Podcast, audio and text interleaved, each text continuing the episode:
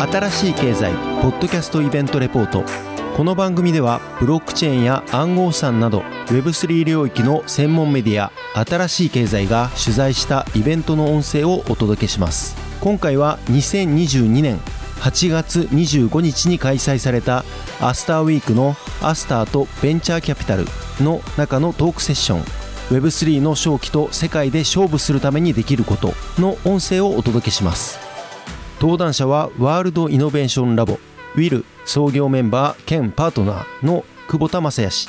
グロービスキャピタルパートナーズシニアアソシエイトの磯田翔太氏イーストベンチャーズのパートナーの金子武氏。フェンブシキャピタル US インベストメント結城弓永氏そしてアスターネットワークファウンダーの渡辺壮太氏の5名となっています。なおこの番組は一般的な情報の提供のみを目的として配信しているものでありいかなる暗号資産有価証券等その他のデジタルアセットの取得を勧誘するものではありません。また当社及び出演者による投資助言を目的としたものではありません。暗号資産投資その他投資にはリスクが伴います。投資を行う際はリスクを了承の上ご自身の判断で行っていただくようお願い申し上げます。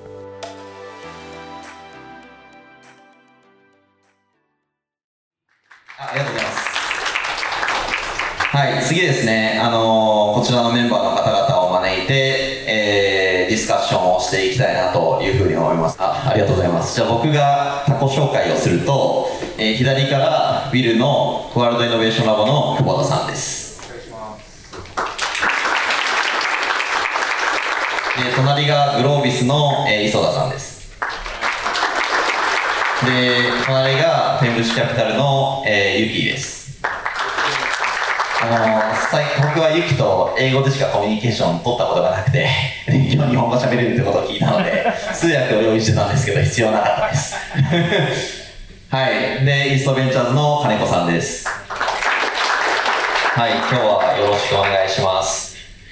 はい。じゃあ僕からまず一番最初に、えー、と質問させていただきたいなと思っていて、えっと、こう昨今 Web3 っていうのが、あの2021年の末くらいからすごいトレンドに入ってきてると思うんですけれども、あの、その Web3 に向けてどういった投資活動をされてるのかっていうのと、あと、まあ皆さん違う VC から来られてると思うので、その VC の説明みたいなものも、ちょっと久保田さんからお願いできますか、改めましてよろしくお願いします。ーの久保田です。私、そうたくんとは、まあ、去年ぐらいからずっと仲良くさせてもらってて、で、アスターはちょっと投資の機会が実は最後なくてですね、あの、一方で、あの、ネクストウェブキャピタルっていう、あの、聞かれたことあるかもしれないですけど、Web3 トークン関係の、その日本人起業家でグローバルに活躍する人を、まあ、支援する。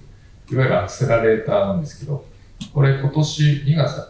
け？一緒に。2月くらいですね。はいそうですね。あの、まあ、我々かなりこう出資させてもらって、えー、まあ、そうたくん以外、あと、まあ、フラクトンベンチャーズのメンバーとか、あの、小日向さんとか、えー、入って6名の、えー、あれ何名か、ファウンダーメンバーでやっている、えー、アクセラの、えー、まあ、出資をさせていただいているというのと、あと、ビルっていうのはその日本とアメリカに拠点を持って今、AUM で2000億ぐらいある VC なんですけど、あの、ぶっちゃけ Web2 メインなんですけど、今 Web3 で産、あの、投資活動を始めてまして、えー、すでにまあ1、2件ちょっとコミットした先もあるというところで、まだ始まったばっかなんですけど、今日は、あの、皆さんたちと勉強させてもらいたいなと思ってまいりました。よろしくお願いします。よろしくお願いします。で、磯田さんいいですかはい、えっと、でかいですね、これ。えっと、グロービスキャピタルパートナーの伊沢です。先に、あの、グロービスの紹介からさせてもらえればと思うんですけど、えっと、グロービスは結構活動長くて、1996年から、あもう26年ぐらいですかね、活動してる VC で、えー過去には、あまあ、グリーとか、あーメルカリスマートニュース、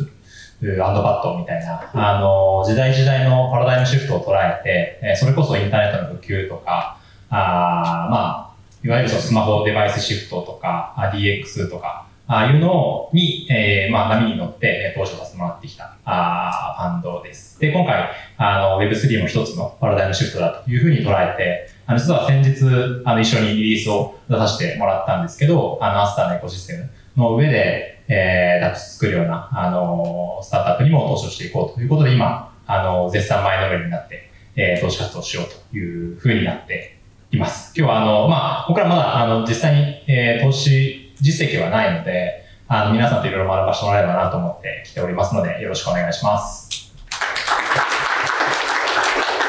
じゃあ、フェンブシのゆきくんお願いします。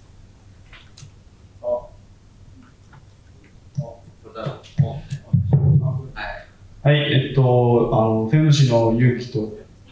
フェムシの勇気と申します。えー、まあ、あの、フェムシに関してもちょっと、あの、紹介したいと思うんですけど、えー、フェムシ自身は、2015年から、まあ、Web3 だけで、えー投資してきて、えー、まあ、あの、当初は、えーそうですね、イーサリアムベースっていうことで、イーサリアム上のインフラを、まあ、ほぼほぼ、あの、全部投資してきました。で、えーまあ、コーファウンダー自身がビタリックさんなので、まあ、今、アドバイザーということで、ビタリックさんも今、ロールアップ ES2 を、まあせんまあ、仕事してるんですけど、あの、まあ、ファンド的には結構、イーサリアムヘビーで、イーサリアムの周り、EVM とかの周りのものを結構手つけて、で、あの、アスターさんのプロジェクトにも、あの前に投資はしてます。えーで、まあ、昔から企画ちょっとインフラ系が多く投資はしてきています。例えば、えー皆さんが知っているプロジェクトでいうと、まあ、あのイーサリアム自身もそうですし、あとは、えーメタマスクとか、えーまあ、DeFi の中でいうと、まあ、なんかワンインチとか、バランサーとか、まあ、特にまあ、もうインフラ系はほぼほぼ全部投資はしてきています。えーで、そうですね、まあ、ファンド自身は、まあ、Web3 の中では多分、まあ、結構、まあまあ大きい方だと思うんですけど、大体1.5ビリオンぐらいのファンドで今、動いています。えーそうですね、まあ、将来的にもやっぱりあのちょちょっとずつあの日本の市場も興味あって、今回は、えー日本に、えー飛んできました。はい、よろしくお願いします。ありがとうございます。あの、フェンブシは多分その世界を代表するクリプト VC って言っても過言ではないくらいでかく1.5ビリオン大体まあ1700億と1800億ってあるので、かつ、あの、ゆきくんが、あの、日本語喋れるって結構日本人にとってはね、アドバンテージなんじゃないかなと思ってて、あの、何かクリプトでプロジェクトやりたいとか、ウェブ3やりたいって人は、あの、終わった時に、あの、話しかけてもらえるといいのかなというふうに思います。はい、じゃあちょっと金子さんお願いします。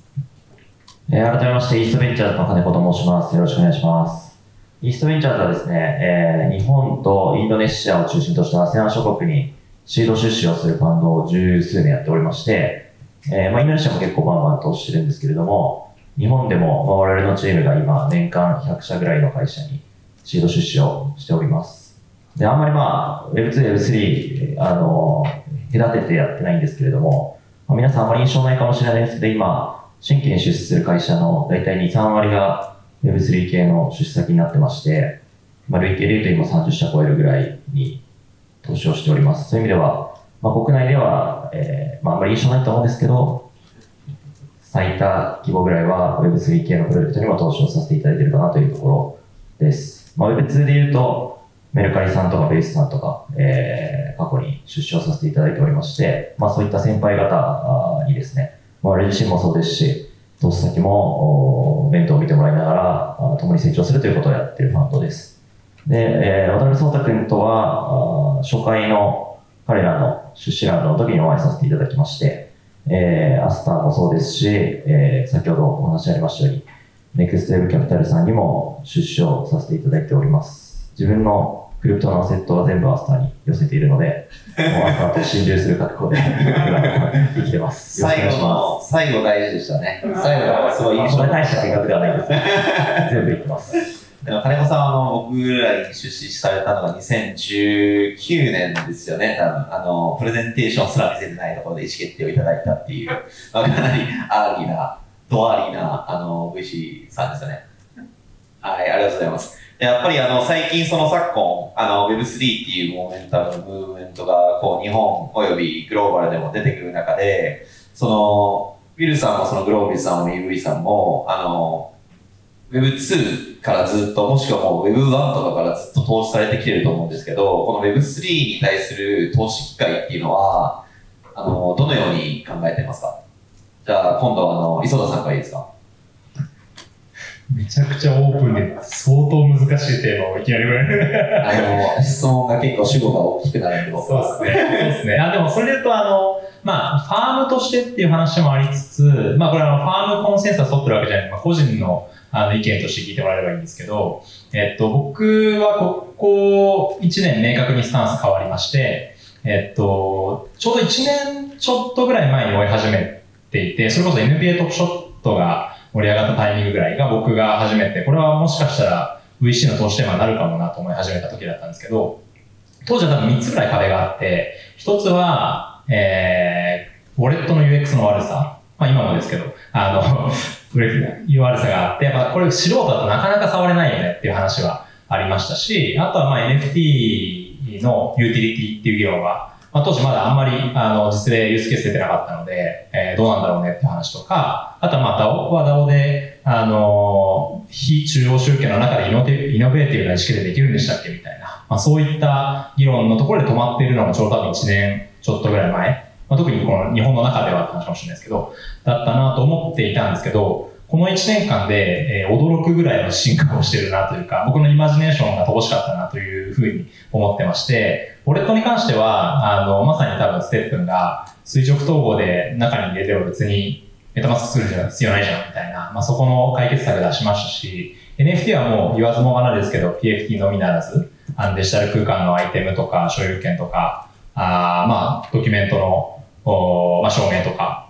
いろいろユースケースが出てきたなと思いましたし、まあ、DAO も DAO で、メーカー DAO が多分一番明確かと思いますけど、あの、イノベーティブな意思決定に関しては、最初、ランディングするときにファウンデーションとか、あの、ファウンディングチームが、まあ、1年で持って、で、そこから、あまあ、手離、手離れするタイミングで DAO 化しましょう、みたいな。ので、まあ、そこに対するソリューションも提供されましたし、ので、本当に1年間の変化が大きかったので、まあ、僕も今、いくつかその、まだまだその Web3 に対する疑問は持ってますけど、でもそれも多分、きっとこう、世界の英知が集まっているこの領域であれば、もう半年1年で入れ替わるんだろうなという期待感を持っていて、ゆえにもう今から投資に動かなきゃなという危機感を感じているというところですね。ありがとうございます。それで言うと、あの、グロービスさんとウィルさんは、その、アセットマネジメントされてる額だとすごい大きいと思うんですけど、久保田さんはこの Web3 に対する投資はウィルとしてどう捉えてますか？ちなみにさっきのネクステーブキャピタルのピッチも、あの A4 分の紙2枚しかなかった。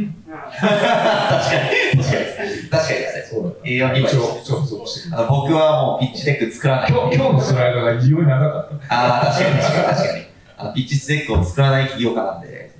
お願いします。そうですね。VC っていうのは、じゃ今ちょっとまあ、各論の話だったと思うんですけど、僕がどう見てるかでいうと、その Web3 になると、その VC VC の存在自体が実は危ういんじゃないかと思ってまして、その peer to peer で、まあ、つながれる世界が来ちゃったわけですね。でコミュニティが、まあ、どんどん参加できる。そのネットワークが、プラットフォームですね。で、VC って僕もなんか胸に手を当てて考えてみると、そのものすごい巨大なミドルマンで、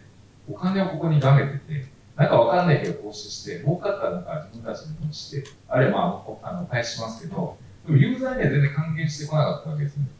でもここって本当にこれ正しいんだっけっていうすごい疑問を Web3 の世界は VC という業界に投げかけてる気がしてるんですよ。まあ、それもあって Web3 プロジェクトってあのいわゆるクリプトファンドであってもアロケーションがどんどんどんどん削られていってえあんたの形なんだっけお金はもう足りてんだけどみたいな人からいや僕は世界でお客紹介します人紹介しますだけだといやそれってもう足りてんだよねみたいな時にそれだったらユーザーに還元した方がいいじゃんとかデベロッパーにさっきはね、ビルドとはありましたけど、デベロッパーこそはその価値を作ってるんだからそっちじゃんっていうようなところの、すごいこう、あのやっぱりこう参加者の民主化が起きてる中で VC っていう存在が危ういと思ってるんですよ。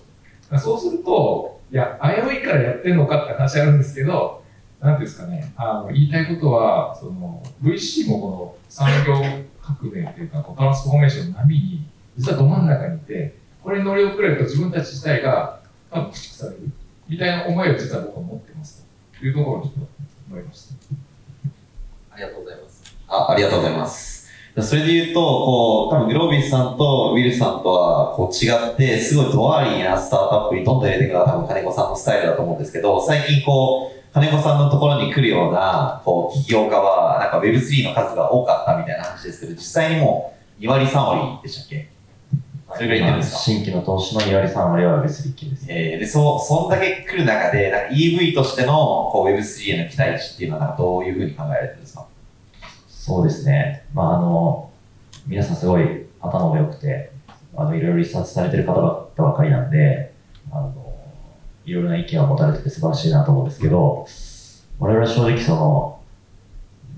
未来を予測する力がないので、あ んまりそういう、あの、Web3 の将来とかですね、その足元のビジネスモデルについてはほとんど議論していなくて、どちらかというともう優秀な人が来たら投資をさせていただくというスタンスに、あの、まあ、これは別に Web3 関係なく Web2 時代からも過ごしています。で、まあ、なぜそういうことをしているかというと、まあ、正直やっぱりこう、創業1日目とか、まあ、半年とかのタイミングで投資させてもらってるんで、あの、7割ぐらいの企業がピボットするんですね。まあ、つまりその、さ最初に聞いた事業アイデアと全然違うことを途中でやることに、まあ、なることが多いので、まあ、あんまりその、今何をしようとしているかとか、まあ、当然その、どういった仮説を持っていて、どのように取り組むのかっていうのは、あの、ディスカッションしますが、あんまり細かく見てませんという中で、えー、若くて優秀な起業家が、やっぱり Web3 に今、ガッと寄っていってるんで、自然と我々の投資先も Web3 に寄っていってるという、まあ、我々がどうこうコントロールしているというよりは、うん。世の中がそうなっているっていう、なので投資先が増えてるっていうイメージです。なるほどですね。実際に僕が多分金子さんにピッチしてた時のは多分なんか X 作るとか言ってたんですよね。そうですねすっごい僕も2、3回ピボットしてるんで、はい人への投資かなっていうことですよね。トークン発行するとかっていう議論もなかった。あれ、リクイティトークンに変わっちゃうけどみたいな、途中であのびっくりしたような記憶はあります。はい。ですよね。あの、いろいろそのスタンダードを作っていければと思います。逆に、あの、ゆきくんに聞きたいんですけど、ゆきくんはそのフェンブシって本当に多分 crypto を、この業界を代表する VC の一つだと思うんですね。で、その中でもう 100%Web3 クリプトに all in していくっていうのは、その、どういう、まあ、覚悟だったりとか、どういう思いがあって、この Web3 に今オールインされてるんですか、はい。どういうふうに opportunity を捉えてますか？はい、そうですね。あの、まあ、えー、やっぱり昔から結構、あの、インフラ関係を、えー、たくさん投資してきているんで、やっぱり、まあ、将来的に、あ、この部分がまだ足りてないなとか、あの部分もうちょっと推しが必要だなってところで、あの、まあ、特定の分野でよくあプロジェクトを探すことはあります。あやっぱりあ今このレベルでああいう問題があって、あのレベルでこういう問題があってとという感じで、まあ、まあ僕から言うとやっぱり問題があるからプロジェクトが発生するであって、逆に問題ないところに、まあ、価値が生まれないっていうのが、あの、まあ、基本的な投資の考え方ですね。あこちらから言うと。で、まあ、今のところまだまだ Web3 はインフラ上でもまだまだ早いんで、あまあ、エーリーステージとか、まだまだ成長するところはあるんで、なので、あの、チャンスはたくさんあります。DAP のレベルでもそうですし、インフラのレベルでもそうですし。なので、その中でもう本当に、まあ、その Web3 をより、まあ、なんていうんだろうな、使いやすい環境にしていきたいっていう思いで、たくさん、あの、まあ、重要なインフラとか、えーあとは、まあ、将来これ役立つだろうなっていうようなプロジェクトを、あの、あの早期投資はしてきています。はい。やっぱその、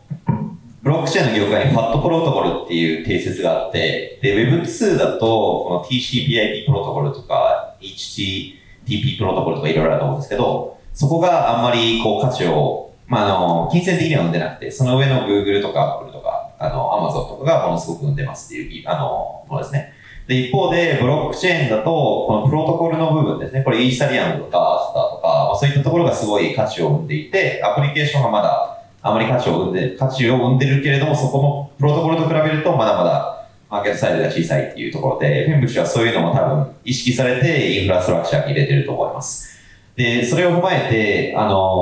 こう、世界の最先端を行くフェンブシだからこそ思う、今投資したい領域とか、今投資したい起業家っていうのはどういう人ですか？えーそうですね。まあ、あの、今、僕がよく見てる部分は、えー、大体4つあります。あーで、まあ、あの、1つ目は、あーまあ、これはちょっと DeFi 関係なんですけど、あの、将来的に、まあ、今は結構、アメリカでのビッグバンクの中でも、あの、ちょっと名前は挙げないんですけど、まあ、アメリカのビッグバンクの中でも、たくさん、あの、DeFi を、まあ、テストしてる。あの、自分の中でテストしてるところがかなり多いんですよね。うん。ただし、えー、DeFi 上は今、あの、コンプライアンス、まあ、その、なんか法律上でのいろいろ、えーインフラが全く足りてないんですね。例えば、その KYC 関係とか、そういう感じのインフラストラクチャーが全然足りてないと。で、たとえインフラストラクチャーがあっても、そのインフラ自身にまだたくさん問題点があると。あの、インフラが使いにくいとか、あの、プロトコール側とか、ユーザー側の摩擦がすごく大きいとか、あとは、あの、金を入れるときに、まあ、レクリ、レクリティフラグメンテーションというものがあって、その、あの、流動性がすごく分裂しやすいとか、そういうことでいろいろ問題があって、まあ、あの、コンプライアンス関係のインフラがすごく僕は注目してし、かつ、まあ、投資も、まあ、もう、このこの数ヶ月間はずっとそこら辺はやってます。もう一つは、あの、まあ、イーサリアム上のインフラなんですけど、まあ、将来的に今、あの、ビタリックさんが頑張ってアップグレードやってるんですけど、まあ、イーサリアムがこれ、これから2、3年間の間に、まあ、PBS っていうアプリケーションのアップグレードがあって、PBS、プロポーザービルセパレーションっていうアプリあのアップグレードの後に出てくる、まあ、なんか新しいブロックビルダーっていう領域の中でいろんなあのチャンスを僕は今見て最近もそその中でいろいろ投資は、えー、してきています。まあ詳細はちょっとここれ言ったらまたすごい長くなるんでそちょっとそこは言わないんですけど後ほどなんか聞きたい方、まあ、ぜひお話ししてもらってください。であとはあのそうですね実際に Web3 の、これはちょっとなんか Web3、Web2 ってちょっと久保田さんもさっき言ってたんですけど、あの、あ個人で。えー、まあ、将来的にはやっぱり Web2 もしくは伝統的なあのところでのある問題を Web3 の技術で解決していこうっていう、えー、プロジェクトも結構重視して投資してきています。で、例で言うと一つは、まあ、あの 5G ネットワークをもっと分散するために Web3 のテクノロジーを使ってやるっていうプロジェクトもえ去年投資してきています。で、最後に一つは、えー、まあ、あの、クリプトフレンドリーなあ銀行関係のインフラがかなりあの大事だなと思っています。まあ、フェムシ自身もあの、まあ、自分のフェムシのアンブレラの下で銀行を作るのを手伝ってるんですけど、それなりにたくさんやっぱり銀行っていうのが Web3 と伝統業界のかなり重要な要ってなってくるので、あのクリプトフレンドリーな銀行の環境を作りたいということで、投資とかも、あのインフラの、まあ、設立とかもあのこちらからあの、まあ、結構積極的にやってますね。VC が銀行を作りに行くってすごいっすね。だからもうなんかその求め VC が求められているビジネスモデルとかが本当に変わりつつあるんだろうなっていうのはすごい感じました。それで言うと、今、その、こう、まず、どこに注目してますかで4つポンって言えるのが、まあ、すごいいいな、考えられてるなってすごい思ったんですけど、あの、それで、あの、グロービスとかの磯田さんとか、か振り方悪いとかするなかなか。振りますよ。いやいや、すごいなと思って、あ、これだけ、なんていうんですかね、バリューチェーンというか、エコシステムのポジショニングから分析されてるっていうのはびっくりして、まだまだ聞きたいことあるなと思いながら聞いてたんですけど、えっと、僕らとしては、そうっすね。いや、なんか個別こういうテーマあるよねみたいなあディスカッションというよりは、えっと、もう大前提なんですけど、あの、まあ、Web3、Web3 ってあの、Web2 を補完するものだよねと思って、えー、いて、あの、まあ、すべてがすべて Web3 に変わるものじゃないよねっていう前提の中で、これはあの、高宮が提唱して僕もなんかすごくしっくりきてるフレームワークなんですけど、あの、まあ、コンセプトと実装っていうこの二つと、あと Web3、Web2 っていう、まあ、この4証言があるよねっていう話の時に、Web3 的な思想で、まあ、Web3 的なコンセプトで Web3 的なあの実装をしていくみたいなのって、結構、あの、まあ、ユーザーからすると遠いよ。まあ、これあの、基本インフラじゃなくて Apps の話だと思うんですけど、あの、遠いよねっていう話の中で Web2.5 をどう求めていくかみたいな、まあ、そこら辺が投資テーマとしてあるなと思っていて、で、まあ、例えばこれあの、もうすでに投資してる会社みたいな話で言うと、あの Web3 的なコンセプトで Web2 実装みたいなところにビラティブっていう投資先があったりして、まあ、そこは、あの、まあ、ゲームの配信、ライブ配信やってるんですけど、まあ、いわゆる配信トゥアーンみたいな、あ考え方、まあ、フィクスアンスね、の一つだし、まあ、VR のアバターを着ているし、ゲーム内アイテムが使えて、それがあのインターオペラビティ効いてるし、みたいな、そういった概念があったりする、しているし、まあ、ないしは、あの、最近で言うと、どうですかね、えっと、コンセプトは Web2 だけど、実装 Web3 みたいな話で言うと、あの、スイートコインとかですかね。あの、歩いて、あの、ポイント活動しますみたいな。そこら辺も多分ビジネスモデル的には完全に、あの、広告モデルの Web2 だけれども、まあ、コンセプト Web3 でそれで一部のユーザーにはまって、でもあれはあのトークンがあちゃんと価値を証明するからこそ、今まで、えー、まあ、なんですかね、インセンティブとして突き切らなかったところを少し Web3 で後押ししてるみたいな感じがあると思ってるんで、まあ少しこう今まで、えー、なんでしょうね、うまく回りきらなかったところの潤滑油にブロックチェーン技術が入っていくみたいな投資テーマに少し注目してるというようなイメージですね。それで言うと、日本とかで特に顕著だと思うんですけど、なんかトークン発行してればいいよね、スタートアップ結構多いと思ってて、でも別に Web3 やるからトークンが必要っていうわけでもなくて、そのその4証言みたいな話だけど、コンセプトは Web3 だけど、実装は Web2 って別にこれ株式会社でいいわけじゃないですか。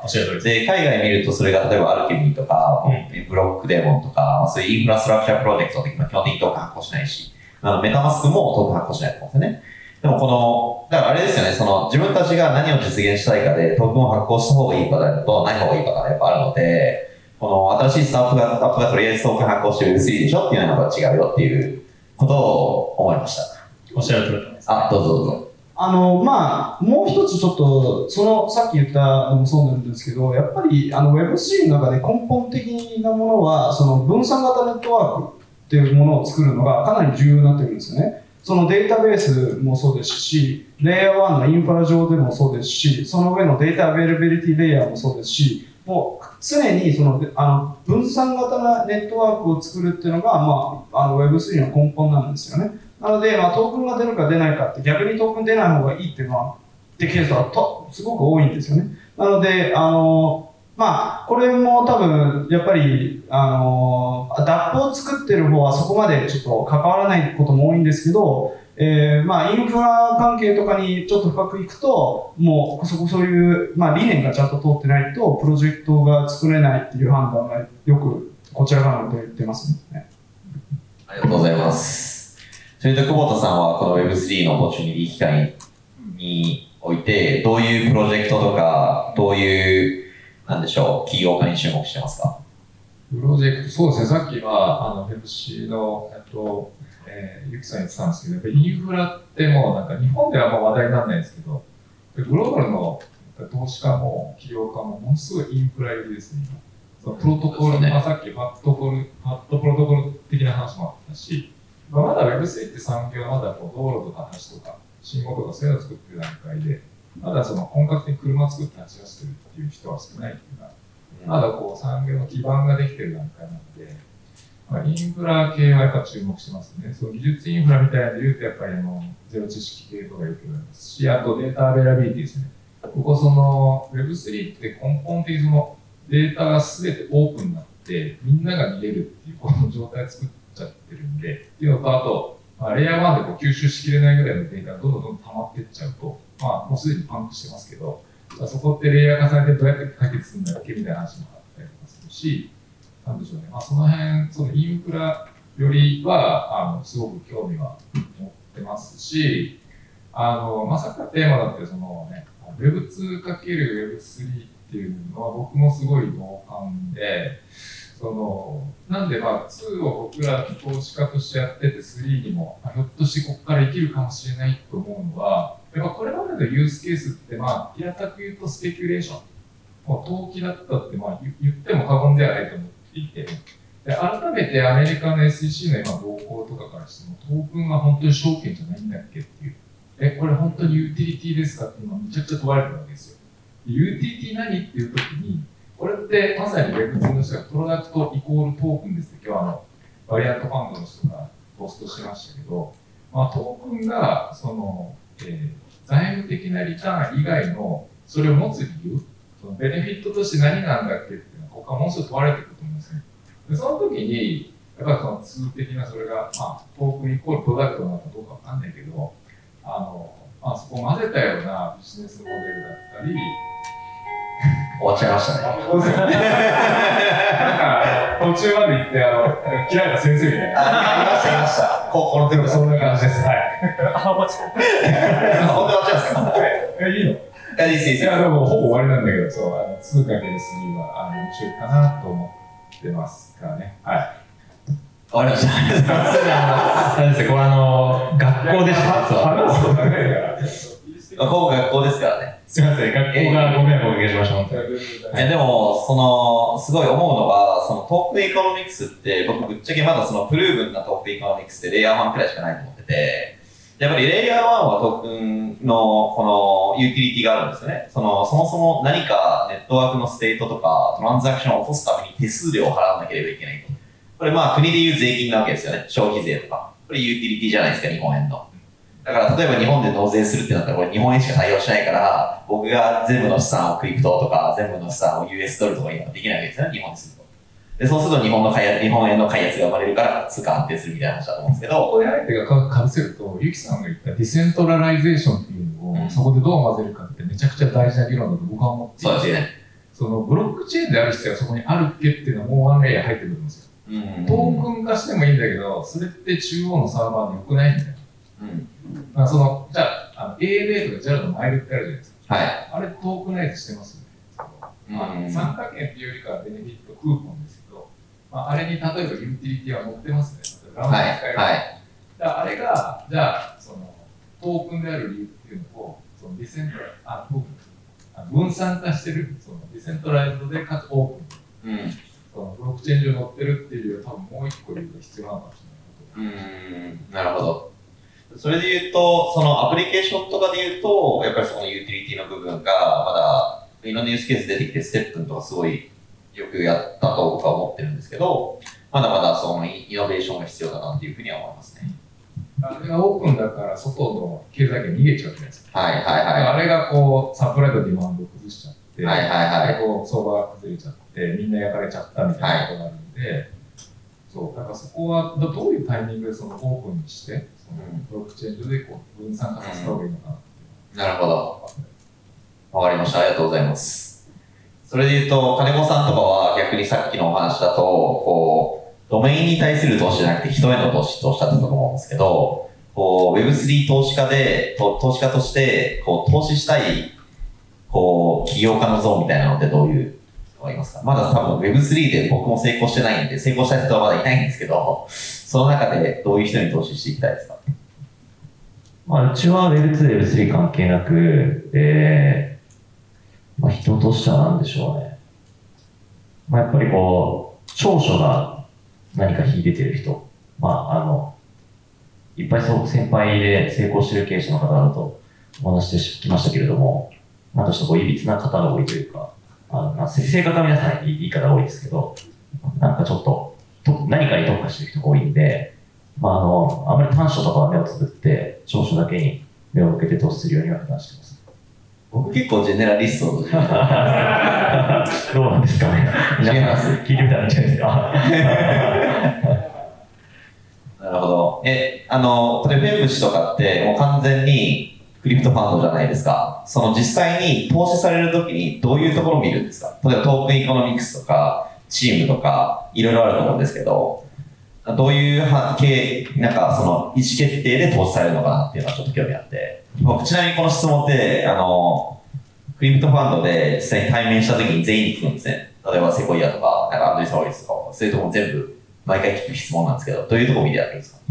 えーそうですね。あの、まあ、一番直接的に、あの、投資に、の決断っていきやすいのは、実際に、あの、まあ、ある問題を解決してるってところがすごく重要だと思うんですよね。あの、本当に、まあ、チームも、あの、まあ、エリ僕、僕たちも基本的にあの、シードとか、そういう基本的にエーリーステージで投資はしてるんで、あの、チームのバックグラウンド、まあ、本当にチームがどれくらいパッショネットでやってる、情熱持ってやってるとかは、あ見るし、あとはトークンデザインも絶対見るんで、そこら辺は、あの、見ます。で、あとは、まあ、投資家として実際にその、このトークンの価値があるのかないのか、だったらまだ株投資した方がいいんじゃないかっていうのもいろいろあるし、ただし、あの、やっぱりプロジェクトとして、あの、本当に問題解決できてるのかと。っていうのを、あの、やっぱりすごく見ますね。あの、やっぱり Web3 の中ですごい、なんか、あ、クールだねっていう、あ、これなんか面白いじゃんっていうプロジェクトはあるけど、面白いは実際に何も問題解決しないっていうと、持続的な価値をプロジェクトが蓄えることができないってことはすごく多いと思うんですよね。やっぱりあの、あ、すごいこれ面白いっつってコミュニティがみんな hype して短期的なね、トークンが pump でまた dump っていうことはむちゃくちゃ多いんで。なので、あの、実際に問題解決してないプロジェクトはほぼほぼみんなも pump dump で死んでるんで。なので、あの、そこら辺はすごく重視はしています。はい。でもその話ってこう Web3 特有じゃなくて、基本的に全部こう Web2 とか。そうですね。え、なんか Web3 だからこそここを見てますみたいなのあります？そうですね。まあ、あの、Web3 だからこそっていうと、あーやっぱり、まあ、あの、僕たちが投資するプロジェクトの中で、もし、あの、ディーセンチュライズのアプローチじゃなかったら、結構、あの、まあ、ちょっとスタンバックっていうか、例えば、そうですね、あの、ソラナチェーン、例で言うとソラナチェーンとかだったら、基本的にデザイン、デザインの面でも無理なんですよね。え ーちょっとこれ、あの、厳しいかもしれない。あの、ソラ、そソラナはいい、いいとこなんですけど、ただ、あの、私たちの立場から言うと、あの、一つはやっぱり、あの、脱、脱中心っていうのがすごい、まあ、モットーに持ってやってるんで、なので、コンセンサスデザインが元から中心型ってなると、まあ、これは根本的に、あ、ちょっと違うなってことになるんですよね。で、あとは、あの、これはまた、またインフラ上のあれなんですけど、もうやっぱりたくさんのインフラの中ですごい中心型なデザインにちょっとかか、あなんつうんだな、ちょっと偏って、中心、脱中心化を犠牲にして、あの、パフォーマンスと、あとはまあ、スケーラビリティをなすっていうのは結構多いんですよ。ただデザインの中であの中心型になってると、これは根本的に無理で。ただただ始めた時に中心型ってなると、それはそれでまだわかるんですよ。例えば、あの、多分アスターさんの方も同じだと思うんですけど、まあ、初めはバリデーターがそんなに多くないとか、あの、レイヤー2で言うとアビチョンさんもそんなにバリデーターは今まだオープンされてないとか、それはよくよくあるんですよ。ただし、あの、デザイン上でも中心型になってるってなると、これはちょっと、あの、タッチしにくいなってことはあります。それすごいいいお話だと思って、そのデザインって基本的にブロックチェーン一回決めちゃうと基本的に変えられないもしくは変わらないものなんですけれども、その思想としてその中央集権的なのか、それともデザインが中央集権的なのか、それともその状態として一番最初ブートストラップするために中央集権的でスタートしてるのかっていうのはこれ大きな差なんで、なのでそれで言うと、こうデザイン的に中央集権しているのは、まあ、あの思想に反すると。で、だけど、プロジェクトをこう、スタートするにあたって、中央集権的なものでリードしている。まあ、最終的にゴールが分散であればいいってことですね。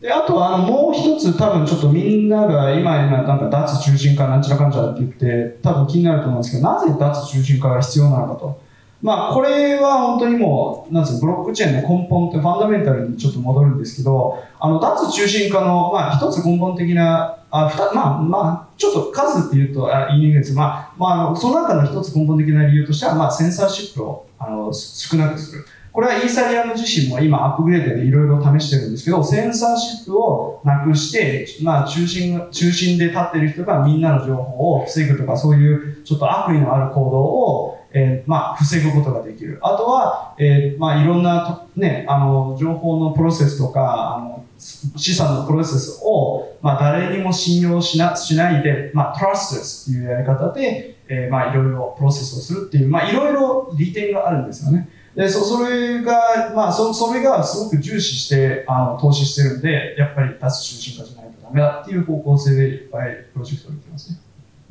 ありがとうございます。あ、小田さんどうぞ。加えると、いや、僕、センサーシップまさにこう絶対あると思うんですけど、もう一個はやっぱりその、まあダイバーシファイというか、いろんな参加者が参加できる機会を与えるっていうのが、その、ディセントラライズ、まあ、本質かなと思ってますけど、えーまあ、そこのやっぱ機会の平等っていうか、まあ、開かれたそのエコシステムをやっぱ作れますよね。なんで、そこが、その、中央でやった方がスムーズだし、UX も UI もいいしっていうんであれば、必ずしも分散化する必要ないかもしれないけど、その中央で誰かが決めて、トップダウンでやるより、いろんな人が入って、いろんな知恵出して、いろんな細い工夫の中で進んだ方がいいプロジェクトは分散化した方がいい。っていうところはすごい大きな分かれ目かなと。どうぞ。そうですね。あの、さっき言ったように、これまとめて言うと、えー、censorship resistance, permissionless, trustless このこの3つが、まあ、基本的にあの decentralization の根本的なあ原理で、あのななんで decentralize とかやるの？みたいなあの理由としてあ今のところ多分あの僕たちもそれを信じてやってるんで。ちょっともう一回言ってもらっていいですかえ、あのトラストレスとセンサーシップレジステンスと、censorship resistance and permissions あ、パーミッションレスですね。なるほど。テスト出ますよ、これ。なるほどですね。えっと、ちょっと時間も迫ってきてるんで、最後お伺いしたのが、したいのが、今日本で Web3 が、まあ、あの、岸田総理も Web3 はやりますと発言したりとか、こう、自民党の骨太に入ったりとか、まあ、国家戦略になって、なったんですね。で、その中で、こう、日本の、こう、Web3 が、こう、グローバルに勝つために、やらなきゃいけないこと。これはあの VC っていう立場からでもいいですし、まあ一個人としての立場でもいいんで、な何をこ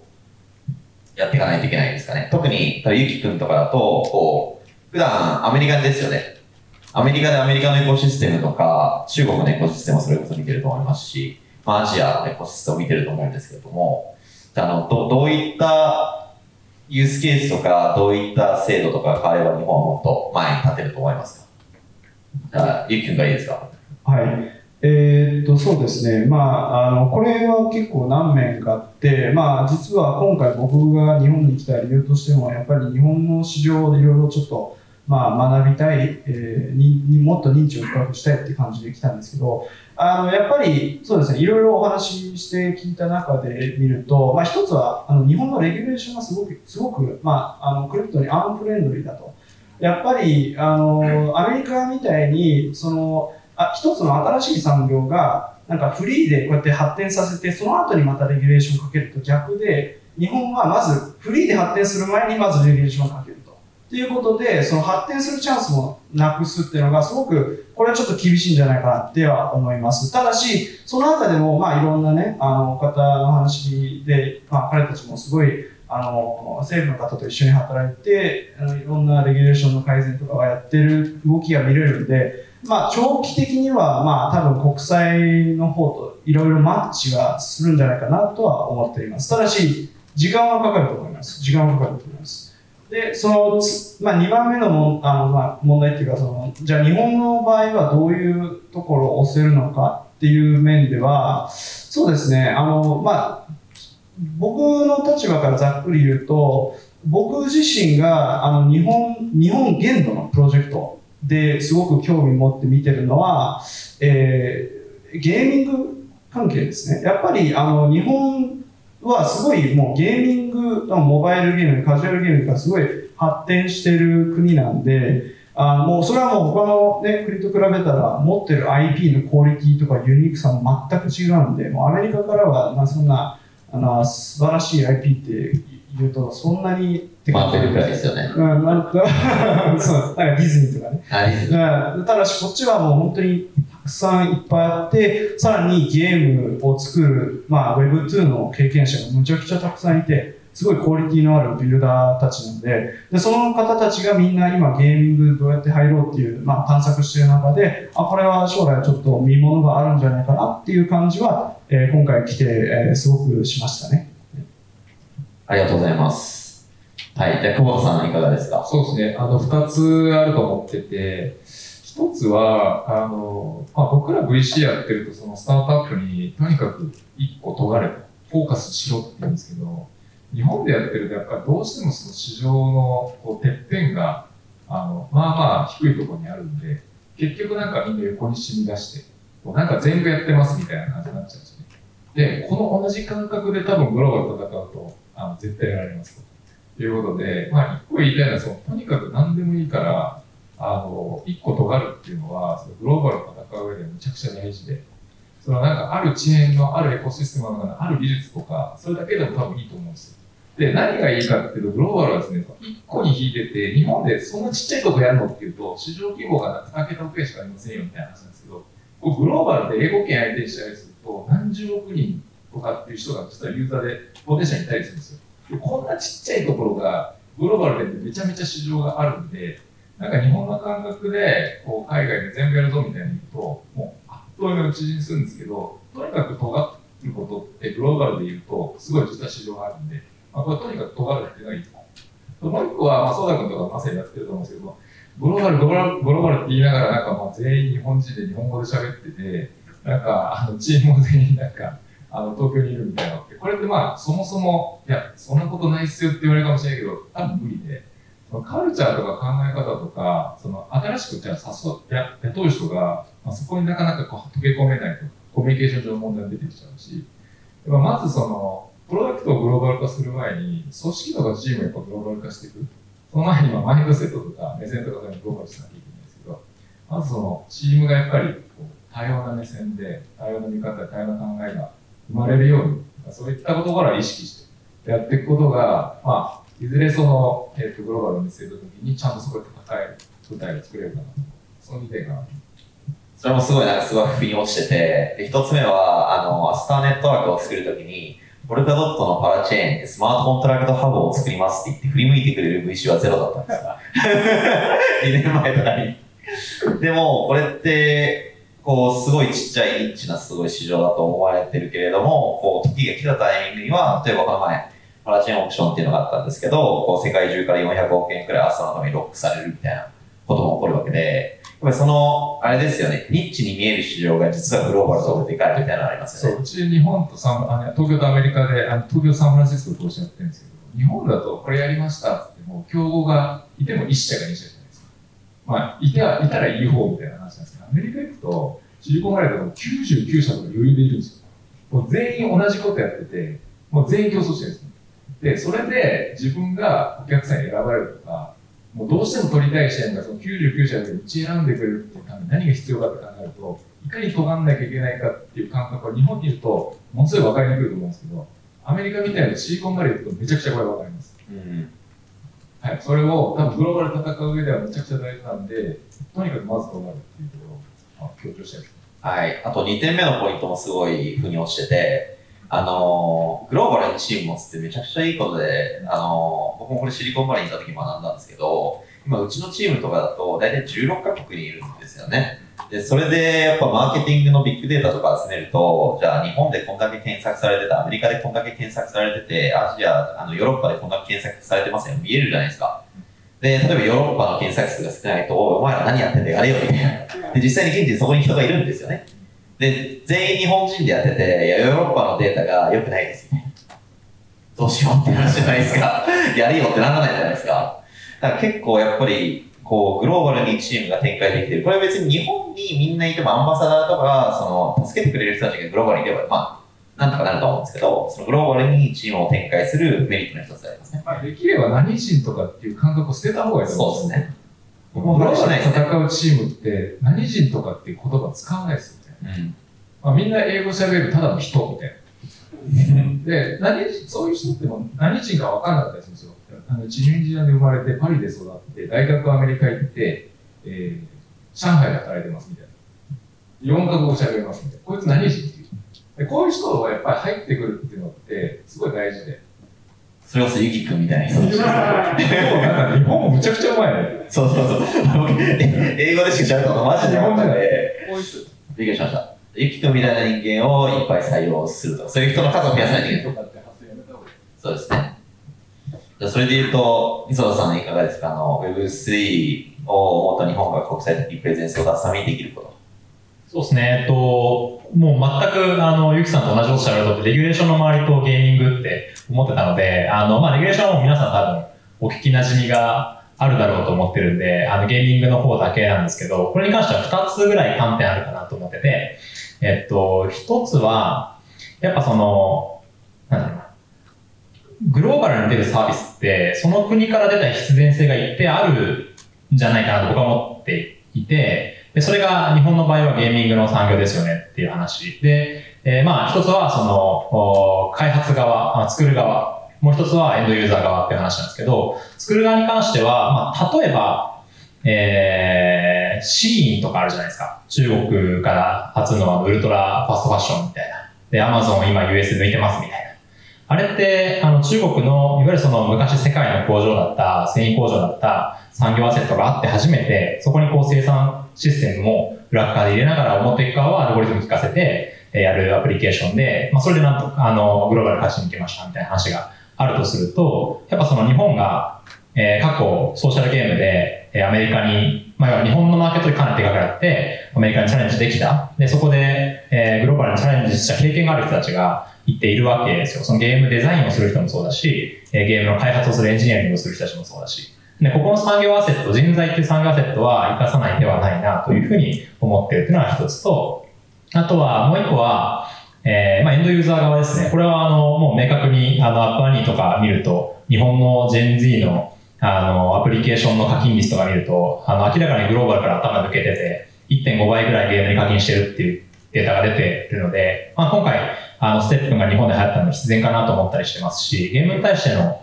あの課金のフリクションの低さみたいなのは、すごく感じてるので、やっぱエンドユーザーが近いところでデベロッピングするっていうのが一番、あの、なんですかね、サイクルが早まるみたいなので言うと、まあ、明らかにこれは日本がゲーミングで勝ちに行くしかないでしょって思ってるっていうところですね。ここをまあ全力で僕らとしても後押ししたいですし、まあ、それがアスタエコシステム上だったら僕はすごく嬉しいなと思ってるんで、そういう支援したいなと思ってます。はい。ありがとうございます。お世話になります。ぜひぜひご視聴してください。あ、金子さん、そうすると最後、あの、いかがですか？その日本が Web3 で世界のトップに立つために必要だと。まあ、どこでも言われてる話ですし、すごい初歩的で恐縮なんですけど、まあ、やっぱり英語がまず一つあるかなと。あのそれ結構皆さん言ってなかったけど、それめちゃくちゃ重要だと思います。一番重要ですよね。まあ、あの、我々 ASEAN、特にインドネシアの企業家にたくさん投資してますけれども、正直その人的な能力とかクオリティで言うと日本の企業家と全くあの差はないと思いますが、彼らは英語が喋れて、えー、Day1 からそれこそ海外の国をまたいだあー投資家にプレゼンをしてきていると。で、まあ、セコイアアンドリースとも喋ることがそのできますと。で、まあ残念ながら我々の投資先のうち多分8割から9割ぐらいはセコイアとあってもピッチできないんじゃないかなと思います。それは英語の問題で英語の問題で。なので、そのハードルをまあ、あ自分もなんとかしないといけないと。あの自分自身も勉強しなきゃいけないと思ってますが、そこがまあ第一にあるかなと。それから、えっ、と、我々がまあ投資をさせていただいている Web3 企業の実は半数ぐらいはですね、アメリカでチャレンジしている日本人の方でして、結構、あの、日本のまあ Web3 の投資先と比べても、えーアメリカでチャレンジしている方々の方が、進みがいいケースが今のところ多いです。で、どんどんアップラウンドして、US の投資家からお金を預かって、あの、人を採用したり、サービスを大きくしたりしてるんですが、まあ、彼らと話して、なんでそんな、その、まあ、何人かの日本人の方と話したんですけど、どういう状況なんですか？ということを聞いたら、えっ、と、なんか信用されてるって言ってました。どういうことですか？日本人が信用されてることですか？はい。やっぱり、まあ、僕もピッチ受けててたまに思う時ありますけど、もう来月トークン、どこどこの取引所に上場して3倍取れますよみたいな、そういうピッチを受ける機会って結構あって、まあ、彼らはラグプル系って言ってましたけど、そういう起業家が、まあ、割とまだアメリカにも多くいるらしく、なるほど。はい、皆さん信用されてるから、結構アップラウンドできるっていうことは言ってました。結構それって日本っていう国自体が信用されてるからなんですかね？そうですね、まあ、日本人の性質もあると思いますし、まあ、彼らのコミュニケーション問題もあると思いますけど、なんか、わびさびみたいな、美徳みたいな、まあそういうのが伝わってるんだと思います。へえ、もう侍魂ですね、じゃあ。そうですね。なるほど。それは僕、たまに感じますね。結構出資の判断するときにそこは一つの基準になったりしますけどね。そうですそのこの人なんか、何年やるつもりなのかな、このプロジェクトみたいな。なんか、来年辞めてそうだなみたいなケースもあるんで、日本好きな人は多いですよね。うん。なんか、え、いくつ Web3 って割とカルチャーとか大事だから、その日本って飯もうまいし、歴史もあるしみたいな。お金だけだと結構あの足りてる人が Web3 って実は多くて、その世界観とかさっき課題ドリブンみたいな話だったけど、世界観とかこういうもっとあの分散化したこういった世界を実現したいみたいなことでやってる人も多いから、そうそうだからその日本ってすごいこう魅力に映る、まあ、みんなよく言うから、仕事の場所はどうか置いといて、日本の魅力は確かに。そうですね。えゆきくんはどうですか？実際にアメリカにいらっしゃって、日本って意外とみんな来たかったりするもんですか？来来たかったです。あの、日本に、あの、アメリカのプロジェクトの人とか、こう、中国の企業家の人とかが、いやー、日本でもし事業やれるんだったら住んでみたいなとか、注目してます。そうでもない。そうでもないですね。Web3 の中だったら逆にやっぱりみんな、アメリカでも逆にまだドバイにたまたま行くって人はちょっといるんで、はあー、ドバイ。い、ドドバイとかそこら辺の、そんなにでも、そう考えると、やっぱり一番のプライオリティは税制とかだと。そうですね、やっぱり税は多分物を言うみたいな感じですね。いや、そうですよね。わかりました。ありがとうございます。あのー会場の皆さんから何かご質問等ありますか？っていうと、あ、どうぞ。ありがとうございます。